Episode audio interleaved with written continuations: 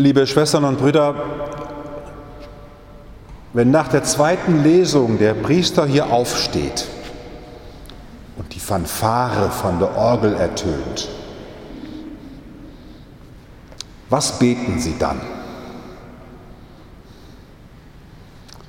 Ich weiß, das ist eine heikle Frage, weil Sie beten nämlich gar nichts. Und ich will Ihnen heute gerne etwas mitgeben, damit Sie noch liebevoller und intensiver die Liturgie mitfeiern. Also ich sitze hier nach der zweiten Lesung noch und der Andreas macht dann so Fanfare. Andreas, kannst du mal so eine schöne Fanfare machen? Kannst du die Orgel mal anschmeißen?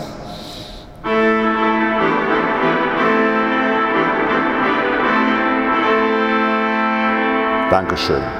Also das war einmal, es kommt nicht wieder vor, du kannst dich jetzt zurücklehnen gerne. Da kommt die Fanfare und was ist das für eine Fanfare, für ein Halleluja-Ruf? Was sollen sie dann beten und glauben? Warum machen wir das? Wir machen ja nichts hier in der Liturgie, was nicht heiliges Spiel ist. Also der Priester steht auf, Fanfare, sie stehen auch auf. Und das heißt, ich spiele jetzt mich bereit machen. Mich bereit machen für das, was ich glaube, dass nämlich Christus kommt. Dafür bin ich ja zum Priester geweiht worden, dass ich mich hier hinstellen darf, ja nicht aus eigener Kraft oder weil ich so ein toller Hecht bin, sondern sie wollten ja, dass ich Priester werde, damit ich ihnen zeige, was sie glauben dass wir nämlich glauben, dass er kommt. Die Fanfare der Orgel, der Beginn des Halleluja-Rufes sagt, jetzt kommt Christus. Ja, und sie beten dann, Herr, wie schön, dass ich das jetzt sehe, und ich stehe auf und mache mich bereit wie eine kluge Jungfrau. Ich will von dir befruchtet werden. Ich will deine Braut sein.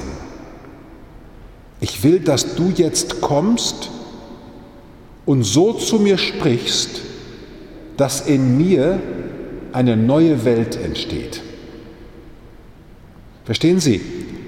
Hier ist nicht eine Vereinsversammlung, wo ich Ihnen kluge Sachen sage, sondern hier ist ja Jesus selbst gegenwärtig.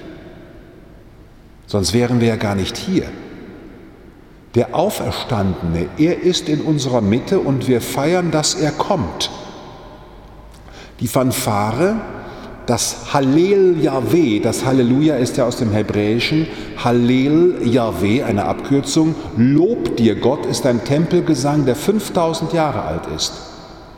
Und wir singen ihn mit Fanfaren, weil wir hier auf der Erde die himmlische Liturgie feiern, wo das himmlische Jerusalem erfüllt von Engeln und Heiligen ja ewiger Lobgesang ist und wir hier auf Erden spiegeln diesen Lobgesang wieder. Da bin ich fest von überzeugt, dass wir hier feiern, was wir glauben, dass wir nämlich dem kommenden Christus entgegengehen. Und wenn der Priester dann nach hierhin geht und auf sie zukommt, dann kriegen sie hoffentlich so ein bisschen Huchgefühl. Nicht, weil ich jetzt komme, also das geht jetzt ja gar nicht um mich, aber sie sollen gläubig mitvollziehen, dass Jesus jetzt wirklich ganz nahe zu ihnen kommt. Willst du das überhaupt, dass Jesus jetzt zu dir kommt? Dass er so nah zu dir kommt, dass sein heiliges Wort in dir neues Leben weckt. Hier ist ja der Tisch des Wortes, hier wird die Kommunion des Wortes ausgespendet. Die Lektorin, die Lektorinnen sind ja Kommunionhelferinnen des Wortes Gottes. Ihr spendet das göttliche Wort aus von diesem Tisch und ich auch und das ist ja voll von Heiligem Geist. Und es dringt in euch ein und soll euch gesund machen. Glaubt ihr das überhaupt? Wollt ihr das überhaupt? Das ist für mich immer wieder die neue Frage, ob die Gläubigen sich wirklich versammeln in dieser tiefen Sehnsucht, dass Jesus jetzt und heute wiederkommt. Maranatha, komm Herr Jesus, das ist das letzte Wort der Bibel. Maranatha, komm Herr Jesus. Und in der Liturgie feiern wir, dass er wirklich gekommen ist, dass er heute kommt und kommen wird. In der Liturgie feiern wir das dreifache Kommen des Erlösers. Er kam im Schoß der Jungfrau, lebte als Mensch, starb und erstand zum neuen Leben. Er kommt heute, hier, heute Abend zu uns, damit unsere Welt zusammenbricht und er uns neu aufbricht, unser nichtiges Denken, unsere Traurigkeiten, unsere Sorgen, unseren ganzen Lebenssalat, ja, unseren ganzen Lebenssalat, dass er den aufbricht und mit Heiligem Geist befruchtet. Und dann glauben wir auch noch, dass er am Ende wiederkommen wird, um endlich alles ganz in Ordnung zu machen wenn er nämlich die Toten und die Lebenden zum Gericht ruft und wir alle dann in der himmlischen Herrlichkeit des Himmels um den himmlischen Altar versammelt sind, um mit den Engeln und Heiligen die Wirklichkeit Gottes ganz zu schauen. Liebe Schwestern und Brüder, wir stehen im November in der Zeit, wo wir die Wiederkunft Christi erwarten den Zusammenbruch der ganzen Welt, den wir im Blick haben, täglich neu an verschiedenen Orten durch verschiedenes, jetzt gerade mal Corona und was weiß ich nicht alles. Diese Welt hält nicht, was sie verspricht, das wissen wir. Da kann ruhig ein Baby geboren werden, ich habe den Papa gerade gesehen, auch ihr Kind wird sterben, das wissen sie. Ist das schrecklich, nicht? wenn man so als Eltern ein Kind zur Welt bringt und schon weiß, es wird genauso sterben wie ich auch. Wie furchtbar. Diese Welt hält nicht, was sie verspricht. Sie kann noch so viel Leben und Lebendigkeit und modernes Leben, Gesundheit, Erholung versprechen. Es ist ja nichts von Dauer. Geht ja alles kaputt.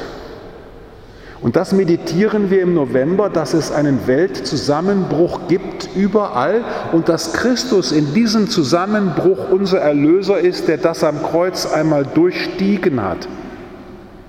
Und dass Gott diesen Weltmenschen auferweckt hat und diese Welt schon jetzt zu sich führt, sodass wenn ein Mensch stirbt, schon diese Welt ein bisschen näher zu Gott rückt. Da bin ich von überzeugt.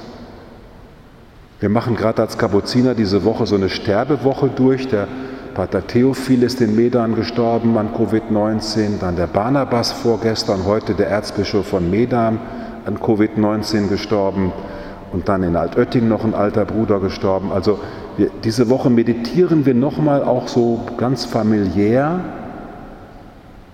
dass diese Welt Gott entgegenstirbt. Und dass wir hier auf Erden, wenn wir die heilige Liturgie feiern,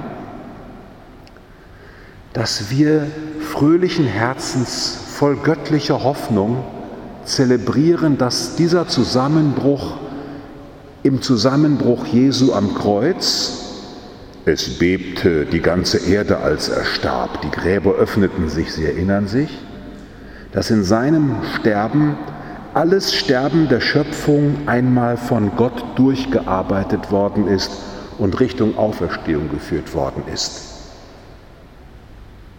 Darum will ich immer Christ sein. Es hat mich schon ergriffen, als ich 16 war, wo ich spürte, in diesem Glauben, da ist etwas drin, was die ganze Welt braucht. Die braucht keine neue S-Klasse und die braucht auch keine tollen Wohnzimmerausstattungen, die braucht auch keine Urlaube auf den Kanarischen Inseln. Die braucht diese Hoffnung, dass in diesem Zusammenbrechen, was ja jeder von euch jede Woche erfährt, es geht ja keine Woche im menschlichen Leben, wo nicht jeder von uns erfährt, dass irgendwas kaputt geht. An Hoffnung, an Liebe, an Gesundheit, an Kirchenbilder, an was weiß ich nicht alles. Dass in diesem Zusammenbrechen Gott den Anfang der Auferstehung hineingestiftet hat. Da bin ich so tief von überzeugt. Und darum bete ich auch nach dem Vater unser voller Inbrunst diesen alten, tiefen Gebetswunsch, Erlöse uns, Herr allmächtiger Vater, von allem Bösen. Und gib Frieden in unseren Tagen. Komm uns zu Hilfe mit deinem Erbarmen. und bewahre uns vor Verwirrung und Sünde. Kann man schon verwirrt werden manchmal. Bewahre uns vor Verwirrung und Sünde, damit wir voll Zuversicht das Kommen unseres Erlösers Jesus Christus erwarten.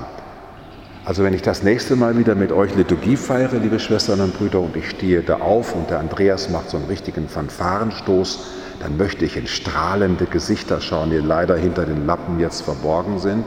Aber ich stelle es mir halt dann einfach so vor, dass sie voller Freude und Zuversicht Christus kommen sehen, wie er heute Abend wieder ganz nah ihnen sein heiliges Wort sagen will, um sie aufzubauen und mit göttlicher Hoffnung zu erfüllen auf seine Wiederkunft. Amen.